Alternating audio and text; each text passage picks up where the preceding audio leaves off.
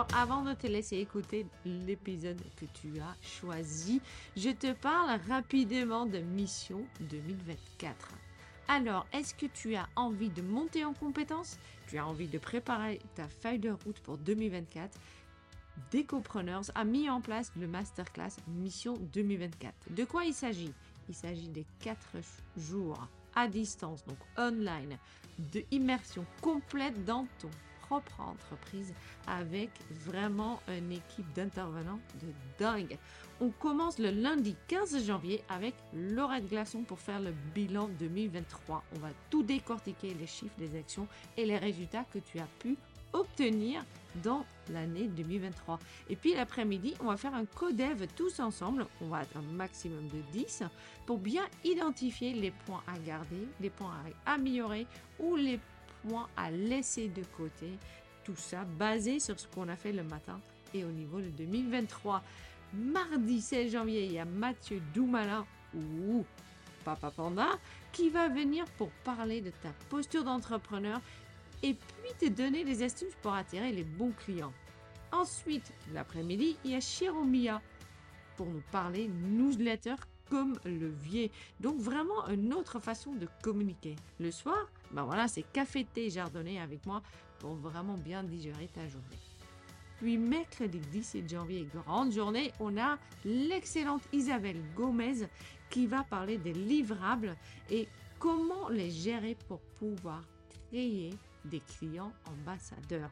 Et puis Amandine Dufour, alias Maman Papa, Maman Papa, Maman Panda, qui va venir parler des processus et gestion d'entreprise. Le soir, on a vraiment de la chance parce qu'il y a Hilaria Fatone qui est là. Et si vous la connaissez pas, qui est quelqu'un qui est extrêmement euh, bien niché. Et justement, on va pouvoir lui poser des questions sur la niche qu'elle a choisie, elle, mais surtout aussi de comment gérer et communiquer avec notre propre niche.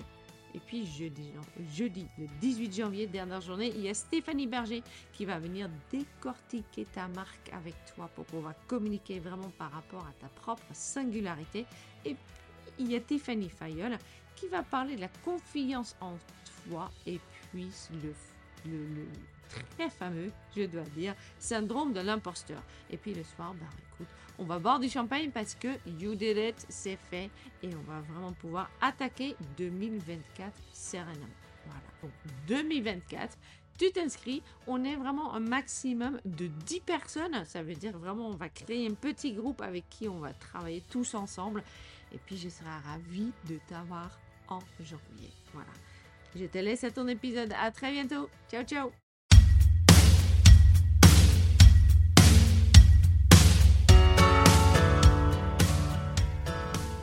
Hello et bienvenue chez les Décopreneurs, le podcast uniquement dédié aux architectes et décorateurs d'intérieur. Moi, c'est Flore, je suis décoratrice d'intérieur en Rhône-Alpes et donc podcasteuse maintenant chez les décopreneurs. J'ai créé ce podcast en juin 2020 et c'est un podcast qui se consacre entièrement à l'aspect business des décorateurs et d'architectes d'intérieur. J'ai de la chance vraiment de interviewer des professionnels du métier qui souhaitent partager en fait leur parcours ainsi que tout ce qu'ils ont appris, tout ce qu'ils n'ont pas appris, les erreurs qu'ils ont faites, etc.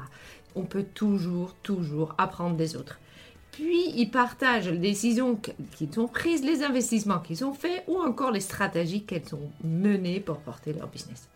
D'autres professions complémentaires passent aussi derrière mon micro, comme des coachs en business, des experts en SEO, des comptables ou même des photographes d'intérieur. Ici, vraiment, on parle uniquement entreprise pour aider les entrepreneurs du domaine de la décoration et de l'architecture d'intérieur à créer et maintenir l'entreprise au service de leur passion. Allez, on y va? Aujourd'hui, je suis avec Amandine Marais euh, de Auré Studio. Elle est basée dans le 59 Saint-André-les-Lilles. Avant, son entreprise s'appelait So Blow. Peut-être vous le connaissez dans ce sens-là. On va parler justement de ce changement. On va parler de son parcours et ça promet déjà d'être un épisode plein de choses à bien apprendre et à noter. Salut Amandine. Salut Florch. Merci beaucoup de me recevoir. Mais avec plaisir, je suis ravie que tu es là. Écoute, euh, on a déjà parlé un tout petit peu avant, tu as un parcours qui est un tout petit peu euh, euh, différent et pas dans le sens où tu as fait une reconversion ou est-ce que ou voilà, c'est plutôt que tu as choisi une façon d'entreprendre qui est un peu différente. Est-ce que tu peux commencer par me parler de comment tout ça a commencé et comment tu es arrivé là? Oui. Euh, alors, donc moi, j'ai pour repositionner un petit peu le contexte, j'ai fait des études euh, d'architecture d'intérieur en Belgique, à Tournai, donc euh, proche de la frontière. Les gens du Nord connaissent. Mhm. et j'ai été diplômée donc en 2012. en 2012, du coup, ben, suite à mon diplôme, j'ai commencé à chercher en fait du travail, hein, comme, mhm. comme tout le monde. Euh, et euh, alors, je vais passer vite sur cette étape-là. J'ai d'abord travaillé pendant un an en fait euh, dans une enseigne de cuisine à vendre des cuisines, voilà, parce que je trouvais pas forcément dans une agence qui me plaisait. Et un an formateur, au bout, voilà, très formateur mmh. sur même la relation client, etc. Donc c'était vraiment un bel apprentissage. Mmh. et en fait, je m'étais fixé cette limite un peu de me dire voilà, je fais ce, ce, job parce que j'ai besoin de travailler, mais au bout d'un an maximum, je change. Euh, et euh, quand j'avais eu mon diplôme, euh, j'avais donc envoyé pas mal de, candidatures bah voilà, auprès de plein d'agences du, Nord. et il y en a une en fait qui m'a recontactée, donc Soenlo, mhm. en me disant bah voilà, ma collaboratrice s'en va, est-ce que tu cherches toujours du travail, etc. Donc j'ai fait les entretiens et j'ai été recrutée en tant qu'architecte d'intérieur mhm. en 2014 du coup. Oui, c'est ça, 2014. Et à ce moment, début cette agence, elle était, euh, pour le coup, une personne Ouais, en fait, c'était euh, donc, euh, donc pour l'histoire, en fait, Soanlo, c'était donc une boutique de décoration au départ qui a été créée en 2008 et Sophie, donc qui était la, gérante à l'époque, était décoratrice. Donc on lui demandait de plus en plus en fait de conseils et petit à petit, en fait, elle a voulu intégrer la, la partie projet Mhm. Et elle a eu besoin en fait de s'entourer, on va dire, de, personnes diplômées, puisqu'elle était autodidacte, euh, pour, on va dire, avancer sur des dossiers un peu plus techniques. donc, oui, côté architecture d'intérieur. Voilà, côté architecture mhm. d'intérieur. Donc c'est pour ça en fait que, que je suis arrivée. et puis voilà, donc en fait moi j'ai été, voilà, j'ai été recrutée en 2014. Et, et voilà, donc après, moi je me suis vraiment épanouie dans ce travail-là. c'est vrai qu'il y avait énormément de potentiel. Et puis avec Sophie, on, se, on travaillait vraiment bien ensemble. On était mhm. assez complémentaires et, euh, et voilà. Et un jour, en fait, elle a voulu du coup arrêter pour le coup pour des raisons euh, personnelles. Euh, elle voulait faire autre chose. C'est vrai que ça faisait déjà dix ans finalement qu'elle faisait ça. Et, et, le fait d'avoir un commerce aussi, c'était quand même assez challengeant au quotidien, parce qu'il y avait la partie projet, mais il y avait déjà aussi la partie euh, commerce. Euh, et du coup, bah, comme l'entreprise tournait plutôt pas trop mal et que, et que bah, elle voulait pas nous mettre en difficulté en fermant l'entreprise, elle nous a proposé, en fait, donc à mon ancienne collègue et moi, de racheter l'entreprise. Parce que donc entre-temps, on était devenus trois. Il y avait une deuxième personne qui avait été recrutée. et donc voilà, en 2018, elle nous a proposé le rachat. Et vous avez dit banco. Et on a dit banco. Alors ça c'était marrant parce que c'était euh, assez folklore. Euh, moi quand elle m'en a parlé la première fois, je crois que j'étais sur le point d'accoucher ou je venais d'accoucher. C'est toujours des bons moments de changement. Donc, j'étais en plein congé maternité et puis en fait pour l'anecdote effectivement même quand on a signé le rachat donc moi ma fille elle avait quelques mois euh, et, et, ma collègue qui est devenue mon associée à l'époque venait d'accoucher euh, également. Donc euh, c'était assez folklore. Voilà, et c'est vrai qu'on s'est un peu lancé dans le truc en se disant bah, c'est une super opportunité, l'entreprise, euh, moi je l'adorais. j'avais toujours vu un potentiel en fait dans cette entreprise. Je ne sais pas pourquoi, j'avais senti un truc, il y avait un mm. truc à faire, il y avait un truc à développer, etc. et donc c'est clair que c'était une évidence pour moi de, de racheter à l'époque. Voilà. Et qu'est-ce qui, qu'est-ce qui a empêché que que tu avais en tête se faisait avant euh, j'ai pas, compris. Oui, non, mais oui, parce que ma phrase n'est pas très correcte, donc je vais la refaire. Euh, alors, euh, tu dis, mais j'ai toujours vu qu'il y avait un potentiel dans cette, dans, cette, dans cette entreprise. Il y avait plein de choses que je voyais qu'on pouvait faire. Qu'est-ce qui a fait qu'entre le moment que tu rentres chez eux, 2014, et le moment 2018, tu rachètes l'entreprise, tu n'as pas pu, euh, est-ce que tu n'as pas pu mettre d'autres choses en place? Est-ce que si Alors il y a plein de choses que j'ai mis en place parce qu'en fait, euh, typiquement moi quand je suis arrivée, c'est vrai que les projets euh, qui étaient euh, faits, c'était des, c'était pas par exemple des projets de rénovation, etc. Il y avait, il y avait pas de pro. En fait, c'est- moi vraiment quand j'ai passé les entretiens avec Sophie, je sentais cette volonté qu'elle avait d'aller sur ces projets un peu plus d'envergure entre guillemets. Enfin en tout cas, c'est comme ça qu'elle elle le percevait. Euh, mais en même temps, euh, elle avait besoin de quelqu'un qui, qui, soit un peu téméraire. euh. Enfin, moi, c'était mon premier, c'était mon premier boulot. Oui, bien sûr. Et on a commencé à prendre des, des chantiers, etc. parce que, enfin, je sais pas, j'avais peur de rien à l'époque. Je pense que maintenant, quand je repense à moi, il y a 8 ans, je me dis, mais vraiment n'importe quoi. Enfin, on s'est lancé dans des trucs improbables. Et en Ouais. même temps, ça nous, on a vachement appris en fait aussi de ça parce Ouais. que du coup, euh, ben, moi, j'ai pas été formée par une architecte d'intérieur sur le terrain. J'ai un peu appris Mm. par moi-même, mais aussi elle, elle avait quand même aussi cette connaissance des chantiers de déco qu'elle avait déjà fait. Ouais. Et donc, on avait aussi, euh, voilà, on, on a beaucoup, beaucoup appris ensemble, en fait, au final euh, de cette période-là. Ouais. Donc, si, il y avait quand même, il y a pas mal de choses qui se sont mises en place. J'avais, commencé à mettre en place, euh, euh, voilà, des, des façons de procéder, euh, des, des, enfin, je sais pas, l'utilisation. À l'époque, tu vois, il y a 8 ans, on a commencé à mettre en place, par exemple, les rendus photoréalistes sur les Ouais. 3D, bah, qu'elle ne faisait pas avant. Et, euh, et qui ne se faisait pas trop trop encore à l'époque et tout. Donc c'est des choses qu'on a mis en place petit, petit à petit pour améliorer, on va dire, les prestations. Bien sûr. Voilà. Mais c'est vrai que euh, à cette époque-là, j'avais pas forcément aussi la réflexion que j'ai aujourd'hui. hein. Mais Parce je- que tu n'avais pas encore le statut, peut-être, ou, ou- ou même peut-être l'esprit d'entrepreneur? Oui, ben c'est clair que moi j'étais aussi, euh, dans, encore une fois, dans mon premier. euh, enfin, C'était Oui, mon premier vrai boulot dans ce domaine-là, quoi, tu vois. Donc Ouais. euh, euh, j'ai amené ma pierre à l'édifice, c'est clair. Mais euh, je pense que le principal s'est passé après, évidemment, avec le champ d'action qui m'était possible une fois que le Bien rachat s'était fait. Donc là, tu achètes, vous êtes deux à acheter? Ouais, à l'époque, on était donc deux.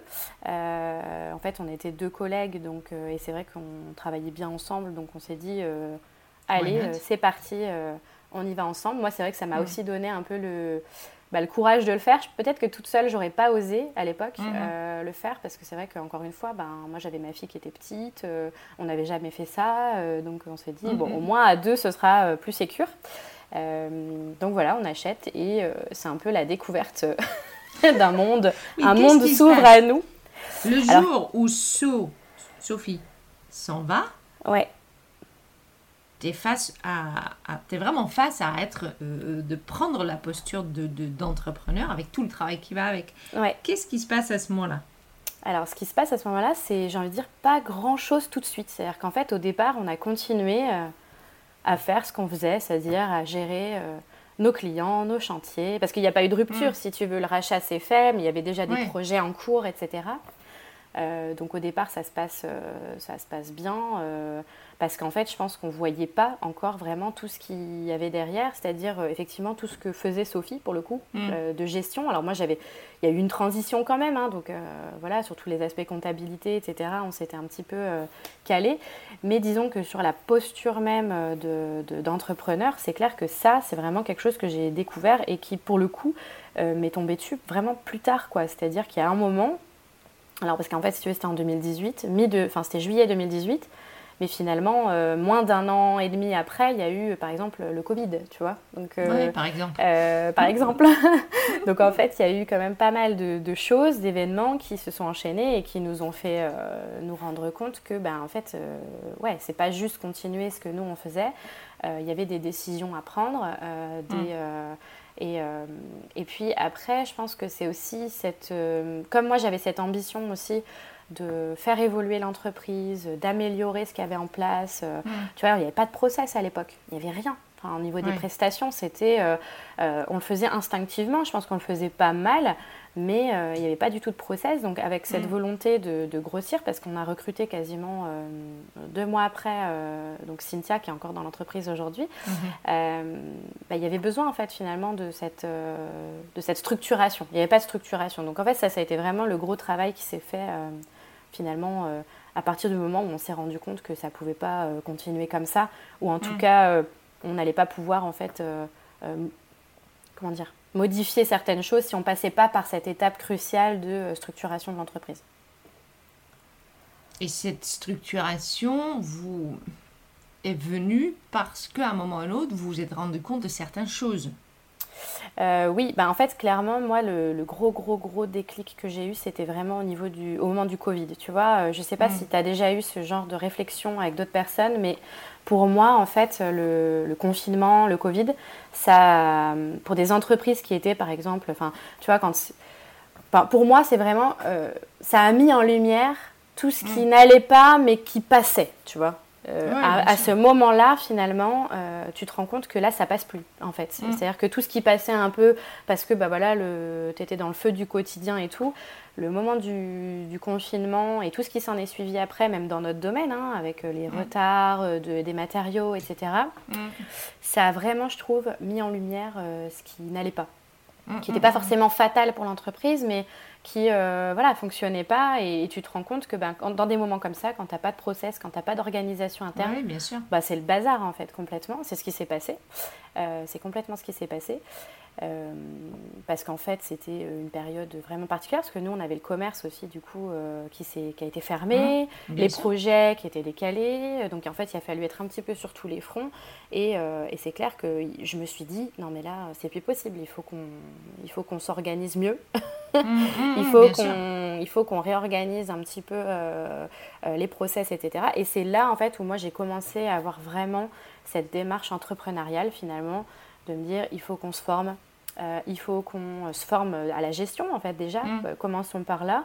Euh, et il faut qu'on améliore un petit peu, bah, voilà, faire un peu un espèce d'état des lieux de l'entreprise, parce que finalement, nous, on avait racheté le truc en se disant, bah voilà, ça va continuer comme ça, ça roule, c'est super. Et, et, puis, en fait, non. Donc, c'est vrai qu'il y a eu ce, ce moment-là de de grosses, grosses réflexions, en fait, bah, qui s'est mm. jamais arrêté. Hein. Après, euh, clairement, c'est finalement, c'est un peu un, travail de tous les instants de se remettre en question. Voilà. Donc, euh, globalement, comme, euh, c'est comme ça que ça s'est passé. Et donc, tu as structuré ton entreprise, tu as structuré, j'imagine, aussi tes projets. ouais. Est-ce que tu peux en parler de ça, de la structuration que tu as mis en place un peu plus en détail, parce que je trouve ça extrêmement intéressant. Euh, il faut que je me replonge vraiment un petit peu dans. Parce que ça s'est fait donc aussi en, douceur, hein, entre guillemets, mais. Euh, euh, bah, en fait, par exemple, à l'époque, on n'avait pas forcément de CGV propre au projet. Tu vois, on avait des CGV pour la.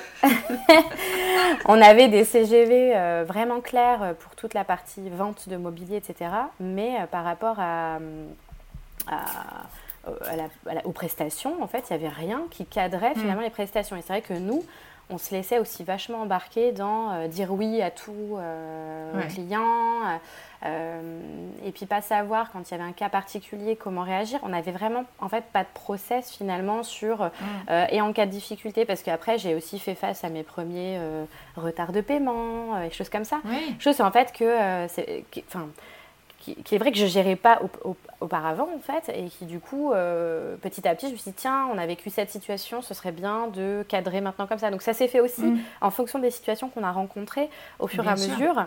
Euh, je pense comme tout le monde mais du coup de, de cadrer et les aspects on va dire plus juridiques euh, mm. et en même temps aussi euh, offrir euh, une prestation plus qualitative à nos clients mm. avec quelque chose qui soit plus carré. tu vois, on a créé à ce moment-là aussi par exemple une plaquette détaillée de comment la prestation elle se déroule. On n'avait pas avant ça. On expliquait tout à l'oral et j'ai envie de dire il y a eu un moment où ça suffisait, mais ces réflexions elles se sont faites aussi en, en en parallèle, j'ai envie de dire, d'une observation du marché qui évolue. C'est-à-dire que, encore une fois, moi, quand j'ai commencé, c'était il y a 8 ans. Euh, on ne hmm. parlait pas des mêmes choses qu'aujourd'hui, tu vois. C'était pas du tout la même approche. Les clients euh, euh pas non plus. Enfin, comment dire Je vais pas dire qu'ils étaient moins exigeants parce que c'est pas vrai. Mais aujourd'hui, il y a un tel boom autour de mmh. l'archi d'intérieur. Ils étaient moins avisés. Ils étaient moins avisés, voilà. Et donc, ce qui se faisait, on va dire, de manière orale, ne Enfin, aujourd'hui, c'est plus possible. Il y a des choses qui doivent quand même s'écrire un minimum. Et en tout mm, cas, mm, mm. Euh, euh, ils sont aussi euh, friands de bien connaître les étapes de la prestation, qu'est-ce qui va leur être remis, etc. C'est des choses qu'on a aussi, voilà, encore une fois, mis en place bah voilà, à cette époque-là, quoi, petit à petit. Ça montre aussi le fait que ton entreprise a grandi à partir du moment que tu commences à structurer les choses et que tu peux montrer la structuration au client. Premièrement, ça le rassure. Et ça lui montre surtout que tu sais de quoi tu parles. Oui. Oui, oui, c'est clair. Et puis, et puis cette, le fait de grandir, ça s'est fait sur tous les plans. Hein. clairement, moi, je pense que j'ai jamais autant appris que que ces quatre dernières années. Enfin, je pense qu'on est beaucoup à le dire, mais l'entrepreneuriat, euh, c'est un, enfin, c'est une aventure euh, de dingue, quoi. Même à niveau, même à titre personnel, euh, c'est, on apprend beaucoup. Ça t'a changé le côté personnel?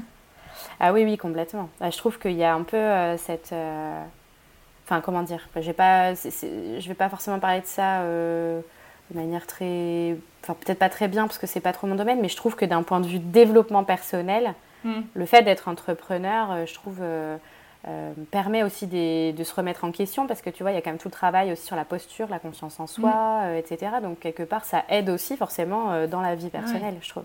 Oui, bien sûr. Et donc là, tu es dans le. Tu as restructuré les choses, tu as mis en place le côté juridique, les CGV. J'imagine que tu as mis en place un, contrat. Maintenant, tu es payé quasiment tout le temps. J'imagine aussi.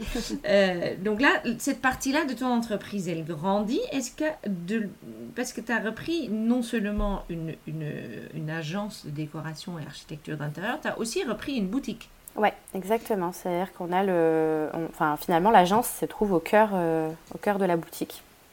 Oui. Et ça, c'est quelque chose qui se gère aussi. Est-ce que vous ah avez, est-ce que vous avez départagé les rôles ou pas? Alors à l'époque du coup avec mon associé euh, Julie c'est ce qu'on avait essayé de faire. Euh, on avait essayé de se partager les rôles justement pour essayer de gérer au mieux les deux et en fait c'est vrai que en fait la, question de cette boutique ça a toujours été un, un sujet euh, parce que c'est vrai que c'est un autre métier, je trouve. Euh, un, et c'est pas forcément un métier qui moi me correspondait euh, parce que à l'époque c'était vraiment une boutique de déco pure, c'est-à-dire vraiment beaucoup d'objets et il faut être toujours à l'affût de la dernière tendance, du, de l'objet qui va cartonner, de la marque qu'il faut absolument avoir, etc. Et non seulement un autre métier, hein. ce qui est un autre métier complètement mm, mm, et, mm. et, et, je le dis sans, sans honte, c'est pas trop mon truc. Et c'est vrai que euh, moi, j'ai longtemps cherché le mode qui allait fonctionner parce que cet espace-là, quelque part, je voulais pas m'en séparer non plus parce que bah, mm. tout le monde sait qu'on est là. Euh, c'est un super bel espace. Euh, c'est un espace qui nous sert aussi parce que nos clients ben, viennent et du coup voient aussi ce qu'on propose, etc. Donc en fait, les deux se nourrissent, hein, la partie mm. projet et la partie boutique. Mais c'est vrai que la, le fait d'avoir une boutique boutique ça me convenait pas. Et mm. finalement, on a pris la décision, euh, il y a, donc avec l'équipe, hein, il y a à peu près, euh, je dirais, euh, un an, un an et demi, de faire évoluer cette boutique, donc pas de l'arrêter, mais de la faire évoluer plutôt en showroom. C'est-à-dire qu'on présentait déjà un peu de mobilier, mais là, de vraiment axer encore plus cette partie-là. Mm-hmm. et d'avoir finalement d'arrêter un petit peu toute la partie plus objet décoratif euh, seul en fait et d'être vraiment proposer plus de meubles, plus de marques, plus de luminaires, etc. Des choses mm. qui soient euh, euh, un peu plus en lien finalement avec notre, bah, les projets et ce que nous on peut apporter. Euh, par exemple, toutes les marques qu'on propose, c'est des marques qui sont personnalisables. Donc en fait, mm. on arrive aussi, nous, à les, à les, proposer dans les projets. Euh. Et ça, c'était plus notre truc, pour le coup, euh, de se dire, bah oui, tel, tel mobilier, il fonctionne bien dans les projets, les gens l'aiment bien pour telle et telle raison, donc on va le présenter, on va le mettre dans, mm. le, dans le, showroom. Donc on a vraiment opéré cette transition douce, parce que ça ne se fait pas du jour au lendemain, vers quelque chose qui est, qui est plus un showroom maintenant qu'une boutique. D'accord. D'accord. Et donc là, il y a. J'ai l'impression que tous ces changements, ils se mettent en place assez doucement. Ça demande quand même pas mal de réflexion. Ouais. Et puis, entre-temps, euh, tu as commencé dans cette entreprise qui avait les valeurs de Sophie. Aujourd'hui, cette entreprise doit avoir les valeurs de toi et. Oh, j'ai mangé son nom. Ton acolyte. Mon associé Julie. Donc en fait, ouais, en fait, euh, donc, euh, pour la petite histoire, donc, Julie a quitté l'entreprise il y a un an, il y a un peu plus d'un an, euh, pour faire autre chose. Et je pense que pour le coup, elle, elle n'était pas forcément en adéquation avec, avec l'entreprise et, les, et, justement bah, le, travail de gestion que ça générait. Je pense que encore mm. une fois, on a, on a un peu, on s'est un peu, dire, on a un peu pris l'opportunité à l'époque, mais sans forcément se poser la question de si ça allait nous convenir ou pas. même moi, en fait, hein, c'est vrai que j'avais toujours voulu je m'étais toujours dit un jour j'aurai mon entreprise, mais jamais j'avais imaginé qu'à 30 ans je serais entrepreneur. Mm. Et, et, c'est vrai que ça a été aussi. Le, au début, on est aussi allé à tâtons pour ça, je pense, parce qu'on avait besoin de comprendre quelle allait être notre place, est-ce qu'on allait aimer ça. Et pour le coup, mm. moi, je me suis vraiment épanouie dans ce rôle-là, même si ça a pris un peu de temps pour que je vraiment m'approprie l'entreprise. et Julie, pour le coup, ça n'a pas du tout, ça a pas du tout matché comme ça. Donc elle est partie il y a un an, mais donc on est, euh, on est euh, cinq quand même aujourd'hui. Euh, et ces réflexions-là, elles se sont faites aussi avec l'équipe. C'est-à-dire que quand on, on a commencé à se poser un peu des questions sur ce qu'on pouvait améliorer dans l'entreprise, voilà, les, filles, elles avaient aussi leur avis sur bah, ce qui fonctionnait moins bien, ce qui mm. pouvait être mis en place. C'est super intéressant de vraiment discuter de ça avec l'équipe on a en fait démarré par, euh, on a fait des espèces d'ateliers de, de, réflexion sur euh, bah, les valeurs de l'entreprise, euh, quelle, quelle, était notre vision, le pourquoi. Et tout ça, on a dû le construire. En fait, on a fait les choses un peu à l'envers. C'est-à-dire que généralement, quand on crée son entreprise, on réfléchit à ça en amont. Mais nous, comme on a racheté une entreprise existante, on ne mm. s'était pas du tout posé ces questions-là au démarrage. Euh, mhm. euh, et, c'est vrai que c'est devenu une nécessité. Euh, j'en parlais tout à l'heure, mais le, en fait, le Covid, le confinement, etc., moi, ça m'a vraiment provoqué un, un électrochoc. Mhm. Parce que, donc, il y a eu cette vague de stress énorme euh, enfin, je sais, les gens l'ont vécu plus ou moins différemment, mais moi, je me suis vraiment pris une grosse vague de stress euh, parce que d'un coup, j'avais un, caillou dans ma chaussure, euh, tout roulait jusque-là, et puis finalement, d'un seul coup, le confinement, les, chantiers au ralenti, etc. je me suis mise un peu à stresser pour l'entreprise, et, et j'essayais de compenser finalement ce stress par beaucoup de travail, le soir, le week-end, essayer d'être mm. vraiment. puis à un moment donné, mon corps, il a dit, ça va, ça va pas. une solution. ça va pas le faire très longtemps. Euh, et là, pour le coup, je remercie mon conjoint qui m'a un peu aussi euh, récupéré en mode. Euh, alors là, si tu continues comme ça, je pense que tu vas faire un burn-out dans pas très très longtemps. Donc ça, ça a été aussi, voilà, ça m'a permis de me remettre en question, même moi, dans mon rapport au travail, etc.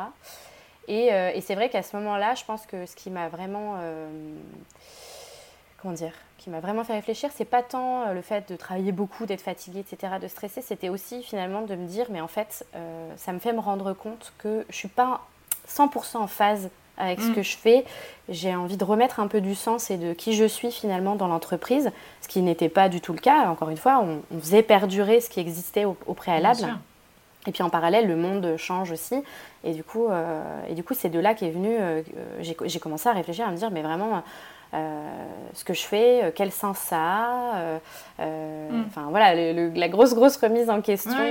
Et ça, c'était au milieu du Covid c'était juste après, en fait, après le, après le déconfinement, en fait, je crois mm. que c'était à peu près au mois de juin 2020, où j'ai commencé à, être un peu en, ouais, en quête de sens, on va dire, entre guillemets, par rapport à mon métier.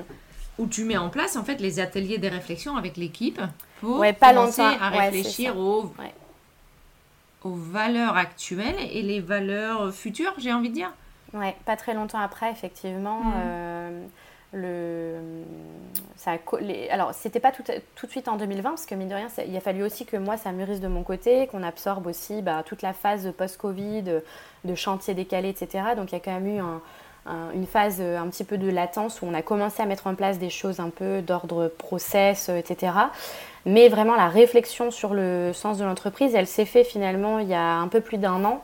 Euh, justement quand mon ancien associé est parti, parce que finalement à ce moment-là aussi je me suis dit bon voilà euh, là maintenant je suis toute seule, c'est vraiment je pense le moment, je me sens prête à insuffler finalement dans l'entreprise euh, qui je suis, les valeurs que je porte et, euh, finalement les, les, valeurs qui étaient finalement partagées avec l'équipe aussi. Donc euh, c'était vachement intéressant. Donc à ce moment-là, effectivement, on a fait plusieurs ateliers entre nous mm. de co-création, on va dire, de ce qu'allait être finalement le Soello 2.0 qui est devenu mm. maintenant Auré Studio, mais c'est à ce moment-là, effectivement tu mets ça en place, tu commences, j'imagine, assez tôt, euh, même avant le changement de nom, euh, véhiculer, communiquer euh, le changement de valeurs que tu as envie de mettre en place.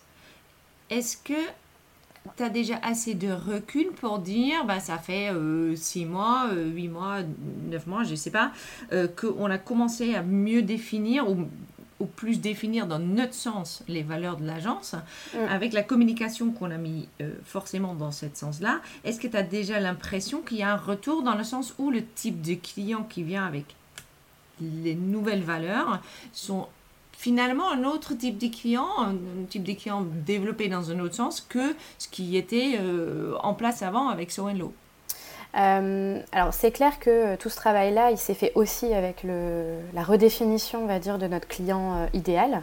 Euh, Ouais. Je pense que c'était ça aussi qui coinçait euh, à certains moments sur certains projets, c'est qu'on s'est vraiment dit finalement, voilà, on n'a pas aujourd'hui toute cette communication qui permet d'attirer son euh, client idéal entre guillemets. Euh, Maintenant, euh, à l'heure d'aujourd'hui, on n'a pas forcément encore euh, extrêmement communiqué. On a commencé à distiller un petit peu finalement ces nouvelles valeurs de par le, le showroom. Ce qui se passe dans le showroom nous permet finalement d'un un petit peu d'en parler euh, auprès de nos clients aussi en, on va dire, di- en direct. Mais sur les réseaux sociaux, c'est justement aussi pour ça qu'il y a eu finalement ce changement de nom. C'était plutôt l'aboutissement. C'est-à-dire que moi, au départ, je ne me suis pas dit on va changer de nom. Euh, je me suis juste Ouais. dit, euh, bah voilà, on va changer, euh, on va améliorer, enfin, on va intégrer nos valeurs personnelles à l'entreprise, etc. Mais finalement, on s'est posé la question de comment on allait communiquer ces nouvelles valeurs, cette, Mm. cette nouvelle manière de procéder. Et, et en fait, le changement de nom est venu à la fin en se disant, ben, en fait, c'est aussi, euh, c'est aussi ça qui va nous permettre de communiquer bah, pourquoi on fait tel et tel changement. Parce que le changement est tellement radical que ça, ça donne un- une excuse un peu, entre guillemets, à, à toute cette communication euh, qu'on met en place. Par contre, euh, ce qui, je pense, a énormément changé, et là pour lequel enfin, j'ai un peu de recul, c'est qu'en fait, en interne, euh, ça a énormément, en fait, euh, le- toutes les améliorations qu'on a fait en interne, parce qu'il y a des Mm. choses qui ne se voient pas forcément de l'extérieur, ouais. mais même pour le bien-être des collaboratrices, la manière dont on traite maintenant aussi les projets, euh, euh, et puis du coup tout ce travail sur les valeurs qui a vraiment soudé aussi l'équipe. Je pense que quelque part ça transparaît d'une manière ou d'une autre dans la manière dont on est aussi maintenant nous avec les clients, euh, dans nos projets. Euh, ça a fait aussi prendre confiance en elles, euh, aussi à mes collaboratrices, euh, même si on a encore euh, tout euh, un peu de travail là-dessus, parce que c'est pas toujours évident, mais euh, en fait, ce travail-là, il a déjà commencé il y a plus d'un an euh, pour nous en interne et pour après, Mhm. ben, finalement, mieux communiquer euh, qui on est, parce que le but, c'est pas juste de dire, bah, nous, on est comme ci, on est comme ça, c'est d'incarner finalement aussi ce- ces valeurs-là, et c'est pour ça que finalement, c'est quelque chose de très personnel qu'on a insufflé dans l'entreprise. Mhm. C'est vraiment quelque chose qu'on était, qu'on était déjà, qu'on Ouais. essaye de mettre. Mais tu n'avais pas encore forcément mis le doigt dessus, ni le mis à la lumière, ni en interne, ni en externe.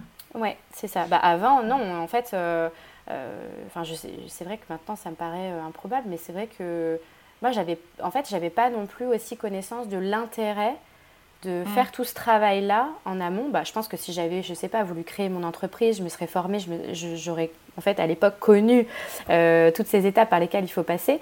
Et ça m'est venu après, en fait, euh, en suivant des entrepreneurs sur Instagram, en écoutant des podcasts, euh, en, en me formant, etc. Et, et- et c'est là où j'ai découvert finalement l'intérêt de, de faire tout ce travail interne pour pouvoir ensuite le faire rayonner vers l'extérieur et que les gens bah, comprennent beaucoup plus rapidement. Qui on est, ce qu'on fait euh, et euh, bah, comment on veut le faire aussi surtout. Et ça a soudé, ça a plus soudé ton équipe.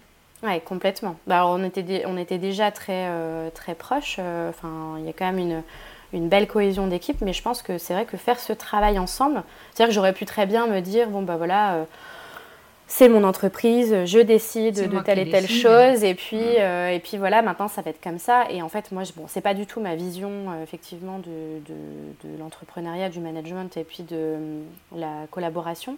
Et c'est vrai que c'est quelque chose qu'on a vraiment construit ensemble, parce qu'en plus, je me suis dit, voilà, les filles, il va falloir aussi qu'elles véhiculent, parce qu'elles sont repré- elles représentent l'entreprise, il va falloir aussi qu'elles véhiculent bah, ce, c'est, voilà, cette nouvelle image, entre guillemets.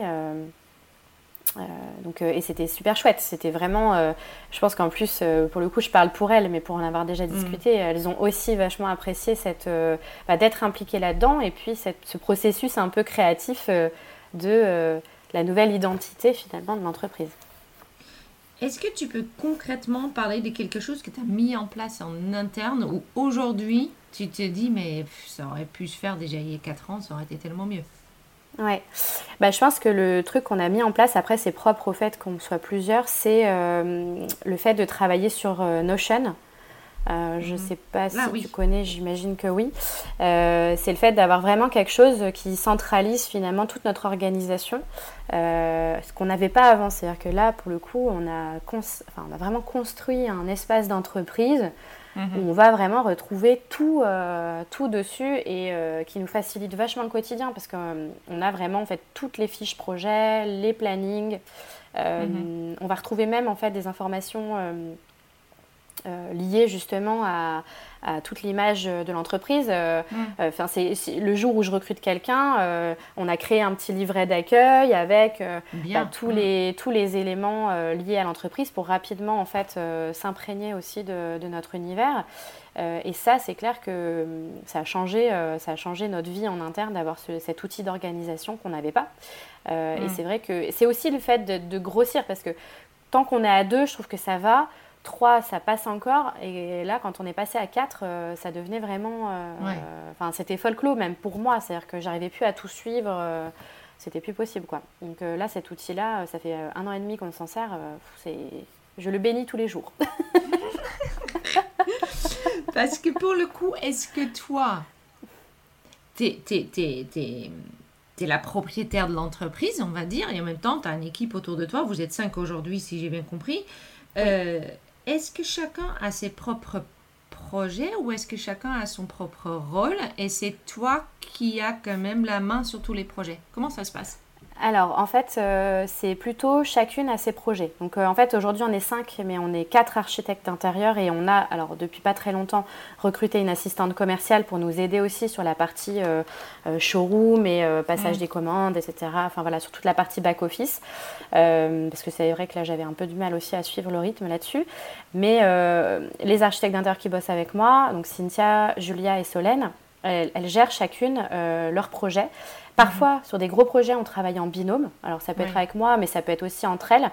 Et, euh, mais par contre, c'est vrai que moi, j'ai toujours eu cette. Alors, ça vient d'une volonté personnelle, mais moi, j'ai toujours. Enfin, je, voulais être autonome. J'ai jamais aimé qu'on me dise quoi faire, même quand j'étais salariée. Euh, euh, j'ai toujours voulu avoir cette indépendance, cette autonomie. Et c'est quelque chose, du coup, que je que je laisse aussi à mes collaboratrices parce que, alors après, je pense que ça leur plaît aussi. Il y a des gens qui sont faits pour ça ou pas, euh, pour cette autonomie ou pas. Pour le coup, elles, elles sont faites pour ça. Elles ont aussi euh, voilà, cette envie de gérer leur projet euh, d'elles-mêmes. Après, bah, on bosse tout ensemble dans la même pièce, en open mm. space, on échange tout le temps sur les projets. Moi, je suis toujours au courant quand même des projets, enfin voilà, ce qu'elles font, mais elles ont quand même un champ d'action très large, toutes seules avec leurs clients.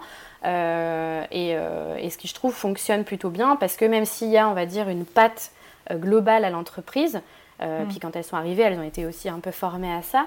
Euh, voilà, l'objectif, c'est pas que moi je chapote chaque projet, parce que d'abord, je pense que je pourrais pas, euh, mm-hmm. j'aurais pas forcément le, temps, et j'ai vraiment pas non plus cette volonté-là. Je trouve que travailler en, autonomie, c'est quand même vachement plus sympa. Et voilà, donc il y a une phase effectivement de formation, c'est-à-dire quand, par exemple, la dernière arrivée, quand elle est arrivée, bah, il a fallu quand même qu'elle soit un peu en observation de ce que les autres faisaient, les rendez-vous, les chantiers et tout ça. Et puis après, euh, rapidement, par contre, euh, elles sont autonomes sur leur, euh, sur leur projet. Et ça aide énormément que tu as mis en place justement des documents, des, des, livrets d'accueil, des définitions de valeur, des, j'imagine que tu as même... Euh, voilà. Est-ce que j'ai... Hmm, je dois choisir entre deux questions, mais je vais les poser de toute façon successivement. Alors, euh, je voulais savoir un truc. La définition, la définition de tes valeurs, les valeurs de l'agence. Est-ce que tu peux me dire, parce que j'imagine que tu as mis ça dans un certain nombre de mots-clés pour l'agence. Oui. Euh, est-ce que tu peux me dire le processus d'arrivée justement parce que euh, généralement on peut penser à 25 mots-clés. Euh, maintenant, il faut arriver à juste 3, 4, je ne sais pas combien de temps as défini. Est-ce que tu peux m'expliquer comment vous êtes arrivé entre le moment qu'il y a un atelier de réflexion valeur et aujourd'hui où les valeurs sont bien ancrées, c'était mm. quoi la réflexion, le processus et pourquoi justement c'est ces mots-clés-là et pas d'autres qui ont sorti alors, euh, bah, le premier donc, atelier qu'on a fait, c'était euh, l'atelier sur les valeurs. En fait, ce qu'on a fait, c'est qu'on a d'abord défini nos valeurs personnelles. C'est-à-dire qu'en fait, mm. comme c'était le but, c'était plutôt d'aller insuffler dans notre entreprise euh, ce que nous, nous étions. On a chacune mm. fait le travail de nos valeurs personnelles. Alors, c'est vrai que quand on démarre un travail comme ça, la première fois, ben, en fait, on a envie de mettre tous les mots qui nous ah, viennent. Mm. Donc en fait, il y a eu un peu ce travail d'entonnoir, c'est-à-dire que d'abord. On met tout, on jette tout sur le, papier. Ensuite, on, on, a regroupé un petit peu par, bah, en fait, finalement, les valeurs qui, étaient, qui évoquaient un peu les mêmes choses. Mm, Et puis après, on a essayé de, de, garder qu'un seul mot. C'est franchement un travail qui est euh, hyper difficile parce que on a l'impression de renoncer à un truc et puis de dire oui, mais moi je suis ça, mais je suis aussi ça. Et, et c'est vrai que en fait, euh, c'est compliqué même de définir euh, sa personne par trois ou quatre valeurs. C'est pas, pas possible. La, réalité, c'est que évidemment, on, on, est multiple et on a on a plein de, plein de choses qui nous parlent. Euh, maintenant, ce travail d'entonnoir, il s'est du coup ensuite fait au niveau de l'entreprise. On a aussi du coup euh, fait, euh, voilà, on a jeté un peu tous les mots et puis ensuite on a comment, réuni, enfin, résumé tout ça en quelques mots. mais ce qui m'a après ensuite vraiment vraiment aidé en fait c'est le travail que j'ai fait sur le changement de nom et l'identité visuelle avec la designer en fait qui m'a accompagnée sur ce travail parce qu'il y avait au préalable de la partie identité visuelle, il y avait une partie euh, stratégie, en fait, stratégie de marque, euh, où là, pour le coup, elle, c'est son job de t'aider à, résumer euh, en quelques mots. Et en fait, pour le coup, elle te fait choisir plein plein de mots, puis ensuite tu dois en choisir 15, puis ensuite tu dois en choisir 5, et puis à la fin, il doit t'en rester un seul. Et, euh, et, du coup, euh, c'est super dur. Et en même temps, euh, ça permet aussi d'être plus clair dans son positionnement. Donc en fait, il y a tout ce processus qui a pris objectivement des mois, hein, parce qu'il y a cet atelier, après tu réfléchis au truc, puis tu te dis, ouais, mais celle-ci, finalement, j'ai envie de la mettre en premier. Et puis, et puis il y a eu ce travail stratégique ensuite sur, sur l'identité de marque. qui a permis, on va dire, de solidifier et de dire, voilà, en fait, nos valeurs aujourd'hui, c'est ça. Euh, et euh, tu peux me les donner? Voilà. Alors là aujourd'hui, euh, dans le désordre, mhm. nos valeurs en fait, donc il y a la première valeur, c'est l'engagement en fait, le fait de vouloir apporter quelque chose de plus durable dans les projets, mais aussi dans les marques qu'on présente. Mhm. Il y a la créativité, l'enchantement le fait de générer chez nos clients un effet waouh, euh, la transformation, on est un peu des, magiciennes. Euh. Et puis dans les valeurs, on va dire, qui sont plus propres à l'équipe, euh, je pense en interne aussi, c'est l'authenticité et la synergie. parce que c'est vrai qu'en fait, je pense qu'une de nos forces, c'est aussi cette, équipe soudée, le fait qu'on qu'on soit vraiment un noyau dur et qu'on travaille vraiment main dans la main, qu'on se... Enfin, moi j'ai souvent cette réflexion de « Ah mais vous êtes que des filles dans l'agence, oh, ça doit pas être facile. Et en fait, c'est génial, quoi. C'est nous, on adore, euh, on est vraiment, mais euh, enfin, ça, se passe les filles, hein. super bien. Ouais, et puis je sais pas, euh, ça se passe super bien. Il y a vraiment une synergie d'équipe. Je trouve qu'il y a toutes les pièces du puzzle se sont organisées et, pour créer cette équipe. donc voilà, ça, ça fait partie aussi de, de nos valeurs. Et de ce travail arrive le nom Auré Studio. Oui, exactement. Tout à fait. dis-moi ça. Parce que peut-être c'est parce que je suis pas française. Mais Auré, dis-moi. Juste, Alors, je ne sais pas. Ouais, Auré, en fait, ça vient de euh, l'expression, tu vois, euh, l'orée du bois. L'orée du bois, c'est euh, la lisière du bois. C'est le début, en fait. on peut dire, par exemple, c'est la lisière d'un champ, la lisière d'une forêt. en français, ça va être l'orée du bois. Mais en fait, il y a aussi un sens figuratif. Euh, mhm. Parce que tu peux aussi dire, par exemple, à l'orée de ma carrière. Ça veut dire euh, au début de ma carrière. Donc c'est en fait, mhm. comme c'est la lisière de la forêt, ça, ça, signifie aussi le début de quelque chose. Donc en fait, nous, il y, avait, euh, ouais, il y avait en fait cette évocation du mm. de quelque chose de naturel, l'orée du bois, euh, parce qu'au sens propre, c'est ça, hein, en fait, c'est le début d'un endroit naturel mm-hmm. euh, qui existe dans, voilà, sur la Terre, quoi, entre guillemets.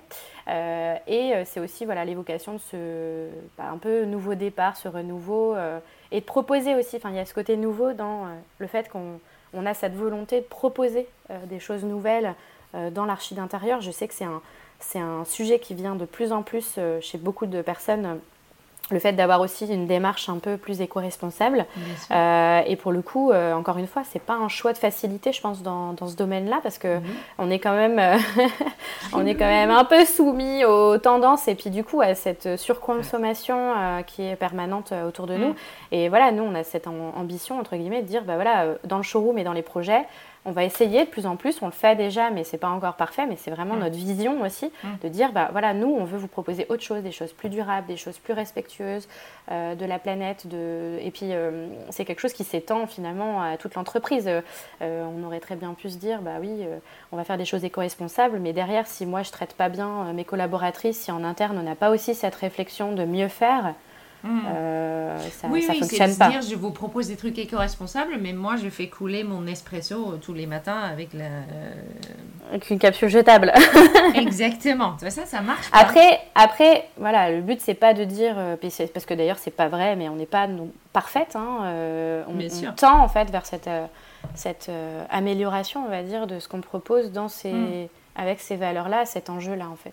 Hmm, et c'est quelque chose qu'on a vraiment toutes pour le coup, toutes les personnes de l'équipe, euh, on a toutes envie de ça. quoi. C'est vraiment, euh, aujourd'hui, ça nous paraît une évidence. Euh, et moi, je suis toujours assez impressionnée parce que moi, j'en viens à cette réflexion-là. Bah, voilà, ça fait 10 ans que je suis diplômée, 8 ans que je fais ce métier. Et, les filles qui bossent avec moi, elles sont toutes jeunes et elles démarrent. et en fait, je me dis, la nouvelle génération, elle a aussi envie de, ça.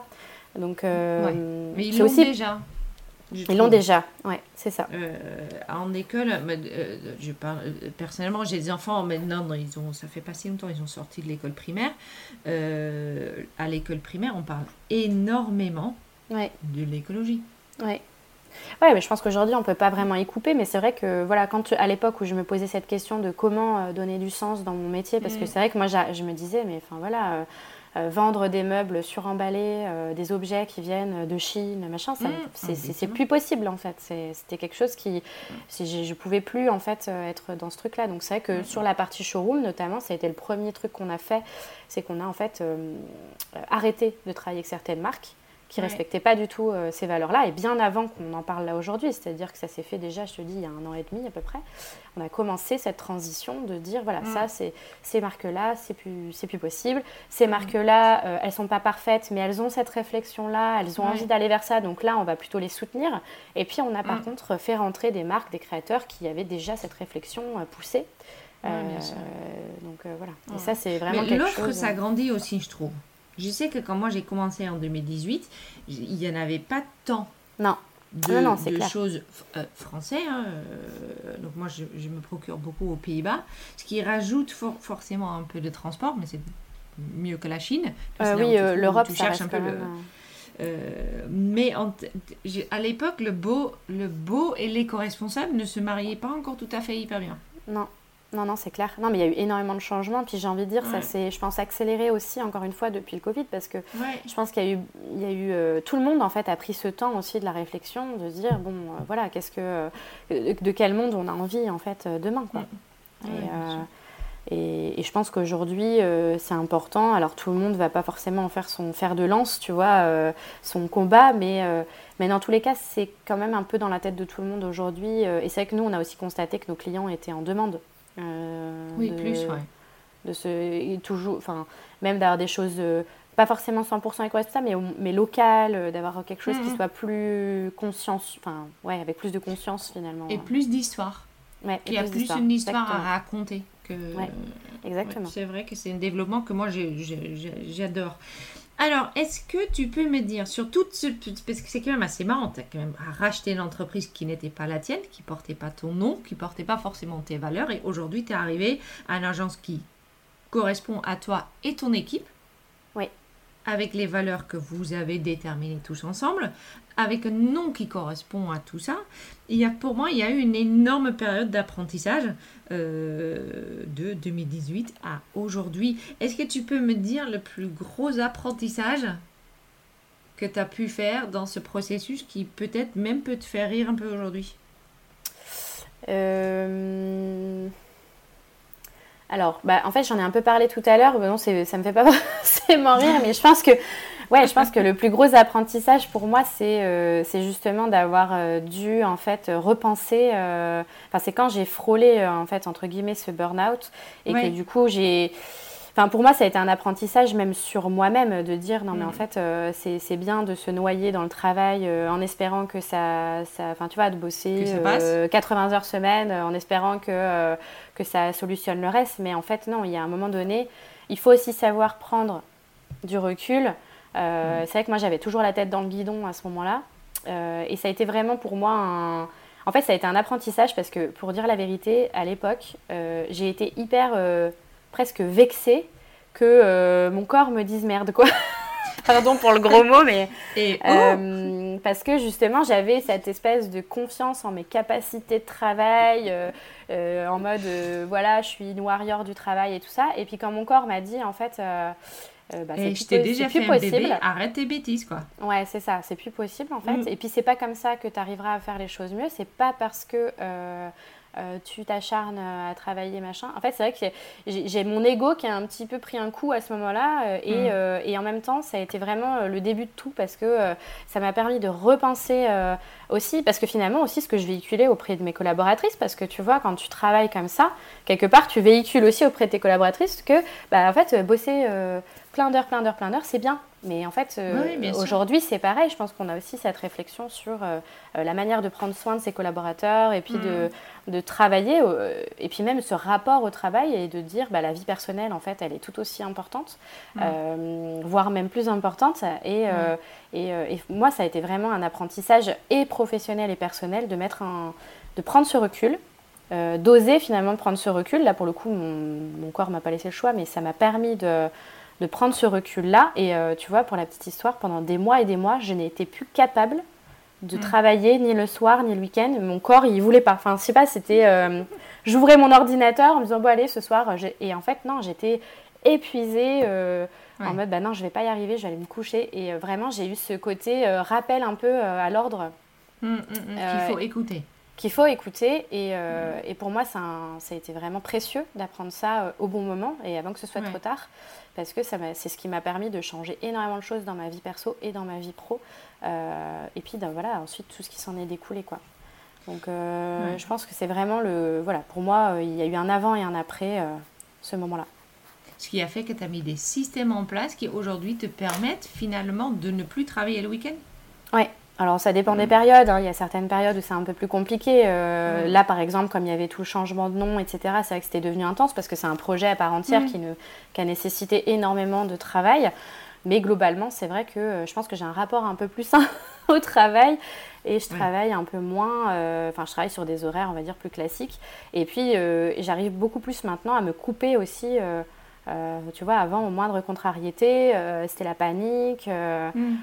Et en fait, maintenant, j'arrive à prendre du recul. Et justement, ces process-là, euh, même s'il y a encore des choses qu'il faut qu'on continue de mettre en place, mais ces process-là permettent de prendre du recul et de dire, bon, euh, on va faire comme ci, comme ci, comme ça, une chose à la fois, on prend les choses l'une après l'autre, euh, et puis on, on, fait au mieux, quoi. Ouais. Donc le système, il est bien rodé. Est-ce qu'avec ça, pour le coup, si j'entends bien, tu t'achètes même la tranquillité d'esprit, ce qui fait que tu peux réagir mieux? Oui, c'est ça. Mm. Après, c'est encore une fois, hein, je te dis, c'est pas, c'est jamais parfait, mais, euh, mais c'est vrai que euh, quand je vois la manière dont je réagis maintenant à des difficultés qu'on peut rencontrer et comment je pouvais réagir euh, il y a deux ans encore, ça n'a mm. rien à voir. Même l'équipe, c'est vrai que on essaye aussi entre nous de scotcher entre guillemets.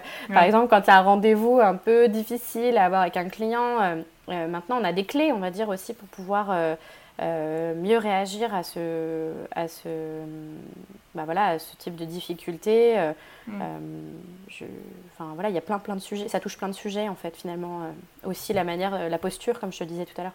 Ouais.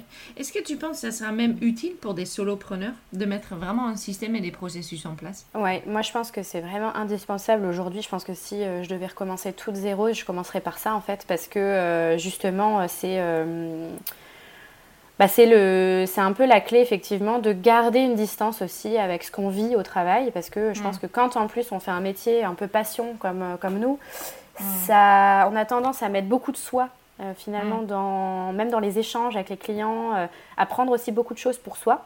Mm-hmm. Je sais pas, un client qui n'est pas content ou qui, qui trouve que le projet n'est pas à la hauteur de ses espérances. Bon, heureusement, ça n'arrive pas tout le temps, mais euh, moi, j'avais tendance à beaucoup le prendre personnellement. Et en fait, le fait aussi d'avoir vraiment maintenant des choses très. Euh, enfin voilà, alors ces process-là, euh, et finalement, ça redonne sa juste valeur à la relation qu'on a avec le client et, mm. savoir dire bon là en fait moi euh, personnellement euh, ça ne m'atteint pas en fait parce que je ne euh, je, je, suis pas que Amandine qui travaille avec des clients je suis aussi quelqu'un dans la vie personnelle et je mm. pense que d'avoir justement ces process et pouvoir séparer un peu plus le perso et le pro c'est une grande aide et pour quelqu'un qui est sous le preneur je vais même dire envie de dire encore plus parce que tu encore, t'as personne dans ton équipe qui peut te permettre, t'as pas d'équipe qui peut te permettre de dire, attends, là, Amandine, euh, waouh, fais un pas en arrière parce que, euh, euh, voilà, prendre du recul quand on est tout seul, je pense que ça doit être encore plus difficile. Oui, oui, je te confirme. je te confirme, mais moi j'ai effectivement mis mes processus en place, qui fait que chaque client suit un certain nombre de phases oui. dans mon entreprise, qui, qui fait que premièrement je sais où j'en suis, ce qui est très important. Euh, je sais combien de temps il me reste à peu près avant d'envoyer la prochaine facture, etc. Tout ça, ça été mis en place, ce qui fait aussi que, effectivement, euh, tu... Bah, as, oui, tu as aussi cette tranquillité d'esprit et de... Exactement et tu as plus cette charge mentale. Finalement, ça te retire pas mal de charge mentale. Euh, je pense qu'aujourd'hui, dans notre métier, on, a, on fait un métier qui, qui demande énormément de charge mentale. Je veux dire, un mm. projet, surtout quand tu le fais de A à Z avec aussi du chantier et tout, c'est je veux dire, si tu n'as pas des process un minimum en place, une organisation interne, tu n'endors plus la nuit. quoi. Tu travailles au milieu de la nuit en te disant oh, Mon Dieu, j'ai oublié de faire ça. bah, c'est venu chez moi parce que je, je, me suis rendu compte, genre un vendredi après-midi, que j'avais oublié de euh, commander la peinture pour un chantier qui commençait lundi matin. Tu vois. Et là, tu fais Ah, mais non, en fait, parce que tu dors plus, là, c'est plus possible. vraiment soignable. Tu non, mais c'est horrible. Mais...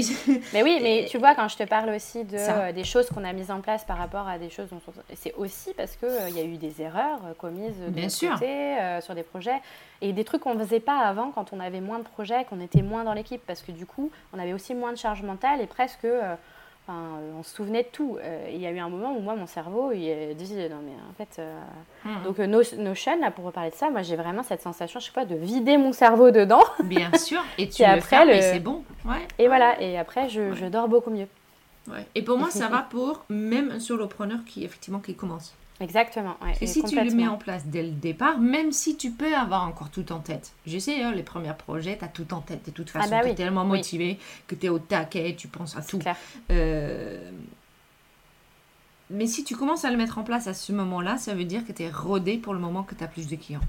Oui, c'est ça. Et puis tu peux le faire enfin, évoluer. C'est-à-dire que nous, par exemple, pour le coup, on ne s'est pas dit, tiens, on va mettre ça en place et puis après, on n'y touche plus. En fait, tout ce qu'on met en place, finalement, on l'améliore par itération euh, au fur et à mesure. Euh, euh, tiens, et c'est en fait, c'est le gros avantage, je trouve, d'un logiciel comme Notion, c'est que c'est hyper malléable. Donc tu te dis, ah bah finalement, ce tableau-là, bon, on l'a testé pendant deux mois, ça fonctionne pas super, ce mm. serait mieux de le faire comme ça. Et puis hop, on change. Et puis on se rend compte que c'est mieux. Et en fait, on teste finalement, c'est un mm. peu test and learn, quoi, tu vois. C'est, euh, bien sûr. Et il euh, n'y a jamais rien, finalement, qui est arrêté euh, de manière complètement définitive. Tout est en mm. perpétuelle évolution, quoi. Je comprends. Dernière question. pour toi, Amandine, est-ce que tu peux me dire qui est-ce que toi tu suis pour l'inspiration? Euh, sur Instagram. Genre comme ça, je peux les inviter plus tard. euh, bah, en fait, il y en a plein, hein, euh, plein, plein, plein, plein, plein. Euh, que ce soit des, décoratrices ou archi d'intérieur, que ce soit plus local ou plus national, mais dans ceux, ouais, ceux que tu pourrais éventuellement inviter, moi j'avais en tête. alors, elles ne sont pas encore très très connues, mais Olia Design. En fait, c'est deux filles qui, qui, qui vraiment ont orienté toute leur communication par rapport au design, euh, on va dire holistique, en fait, à remettre vraiment l'humain au cœur de tout. Et je trouve qu'elles ont aussi une manière très euh, novatrice, un petit peu euh, innovante en tout cas, de, de, traiter les projets. Après, il y a Vanessa Fèvre aussi que j'aime beaucoup. mais après, il y en a plein. Hein, voilà. Je ne vais pas reciter Caroline Andréoni, je pense qu'on te l'a dit plusieurs fois. oui, oui, et pour l'instant, je l'ai invitée, mais elle n'a pas, elle, elle, pas répondu. Elle, pas suite. Il y a Maison Gabinel aussi qui est pas mal, euh, qui, qui, est aussi sur le, le créneau un peu éco-responsable et conscient. Mm. Euh, voilà, enfin, il y, a, Il y en a plein, mais il y en a plein. c'est très très bien comme ça. On sait un peu là où tu vas toi pour avoir de l'inspiration. Merci beaucoup Amandine, c'était vraiment très très cool. Ton, effectivement, ton projet est, un peu différent, sort un peu de l'eau, euh, et c'était absolument euh, top d'en discuter avec toi.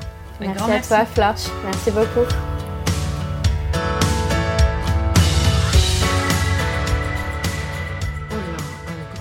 merci à Amandine. Euh, J'en ai encore pris plein les oreilles. Qu'est-ce qu'on apprend euh, avec ce podcast? C'est vraiment ce que j'adore, c'est de discuter et euh, faire en sorte que euh, il y a plein d'infos. Moi, j'ai adoré, j'ai adoré. Alors, pour reprendre un peu son parcours, ce qui est quand même assez sympa, c'est qu'elle a commencé par travailler dans une agence. Mhm. mon, mon français s'améliore pas forcément en 2023 elle rachète cette agence avec un, acolyte et puis euh, elle se rend compte que finalement il y a quand même pas mal de choses à faire au niveau de euh, l'entrepreneuriat. Et c'est là où l'apprentissage commence. Ce que j'adore énormément, c'est que en fait cette amélioration, la mise en place d'une structure, la mise en place des valeurs, parce que ça a commencé comme, euh, avec ça, la mise en place de la recherche des nouveaux, de nouveaux types de clients, etc. Ça a commencé, certes, avec le Covid, mais ensuite ça a surtout commencé avec l'équipe qui est en place en fait actuellement dans l'agence. Donc vraiment, elle a intégré euh, l'équipe de, de, de Studio dans la recherche de la nouvelle marque, euh, les nouveaux types de clients. Ça a commencé par chercher les valeurs, les valeurs personnelles, les valeurs qui veulent attribuer justement à l'agence. Ça a été un travail de euh, perso et ensuite euh, qui a été traduit pour, pour l'agence. Et je trouve ça absolument génial. Donc qu'est-ce qu'elle dit surtout? Il y a plusieurs petites pépites et petites phrases que j'en ai, sorties. Euh, ce qu'elle a créé, c'est un welcome book avec des CGV, donc quelque chose qu'elle soumet aux clients, euh, voire peut-être aux prospects, où, où, il y a très clairement marqué ce qu'elle fait, comment ça s'est fait et les règles du jeu finalement. Je trouve ça excellent comme idée, donc je pense personnellement je vais mettre ça en place cette année. Ensuite, euh, elle dit aussi le fait que tu mets en place ce genre de choses où tu montres en fait que ta boîte elle est structurée et que tu sais où tu vas, bah, en fait ça rassure énormément tes clients. On est même face à une clientèle aujourd'hui qui change euh, un petit peu et que euh, c'est des clients qui ont besoin d'être rassurés.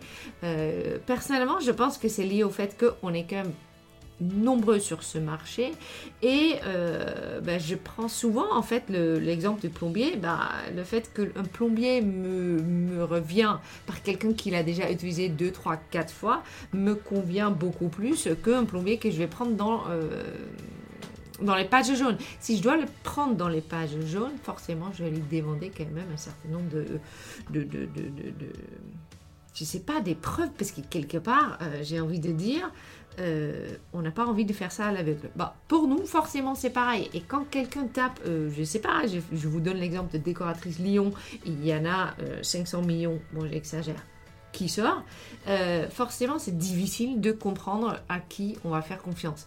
Et donc du coup, le fait d'avoir en place quelque chose qui est très structuré, qui, qui, se, qui transpire pour le coup cette structuration sur le site internet, sur la communication, sur le fait qu'on a un welcome book, sur le fait que tout le monde a les mêmes valeurs et la même façon de parler et la même façon d'appréhender les projets dans une agence, forcément ça rassure des clients. Donc j'ai adoré le fait que cette réflexion a été faite euh, avec son équipe. Voilà. Euh, elle dit aussi que cette structuration, c'est quelque chose qu'elle a, qu'elle a mis en place quand elle avait déjà une équipe, mais elle dit très clairement aussi que c'est intéressant de mettre en place une structuration de comment est-ce que je travaille, qu'est-ce que je fais quand, etc. Euh, de le mettre en place déjà quand on est solopreneur. Pour plusieurs raisons. Premièrement, moi j'ai en place une structuration pardon, qui euh, me dit où j'en suis avec chaque client, comment je dois avancer. Et je sais que le vendredi, à la fin de la journée, je fais le point sur ce que j'ai fait, ce que j'ai pas fait. Hein. J'ai pas honte de dire que parfois je fais une to-do list qui, qui le vendredi bah, n'a pas été forcément honoré.